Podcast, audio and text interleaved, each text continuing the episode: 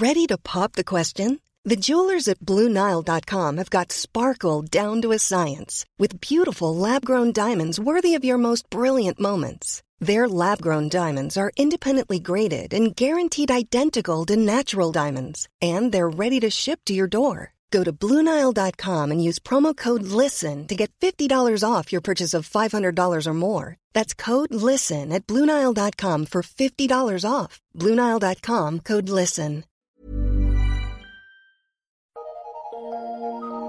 Eu sou Mário Persona e essas são as respostas que eu dei aos que me perguntaram sobre a Bíblia. A sua dúvida é se os relatos de muçulmanos que tiveram sonhos e visões e se converteram a Cristo seria o cumprimento da profecia de Joel, capítulo 2. Não. A profecia de Joel cumpriu-se em parte em Atos, capítulo 2, quando a igreja foi formada por judeus que se arrependeram e creram em Cristo, como o próprio Pedro demonstrou ali. E foi quando o Espírito Santo desceu para morar na terra e, na, e no, em cada crente individualmente.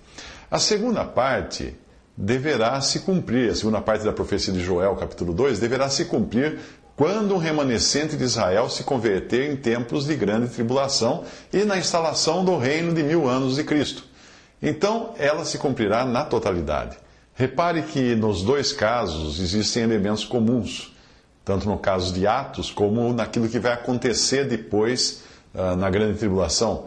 Existem elementos comuns. São, quais são esses elementos? Judeus arrependidos e crendo no Cristo, o Messias que eles aguardaram.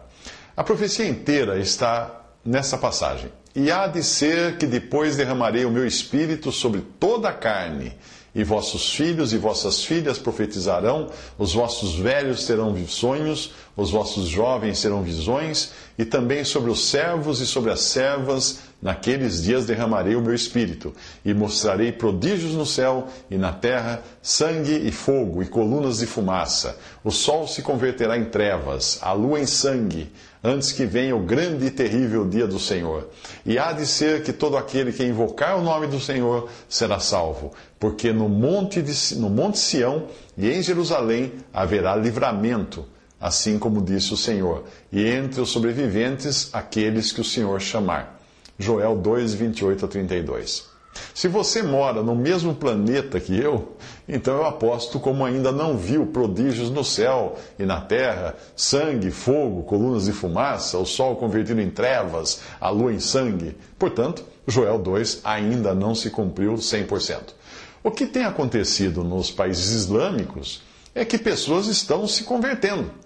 Glória a Deus por isso, graças a Deus por isso. E relatam terem sido atraídas a Cristo por sonhos e visões. Deus pode usar diferentes maneiras de atraí-las para o Evangelho, embora continue sendo a palavra de Deus e o Espírito Santo os elementos que são essenciais para uma conversão. Nada mais que isso. O que vier a mais é figuração. É bom lembrar que em momentos assim também vão existir as Maria vai com as outras. Uma prática muito comum nas igrejas pentecostais, com pessoas que inventam sonhos e visões para não se sentirem inferiores àquelas que fazem sucesso ali com seus testemunhos mirabolantes. Também existem os pregadores oportunistas, que contratam pessoas que contam um conto e aumentam um ponto cada vez que se apresentam para garantir um cachê cada vez maior.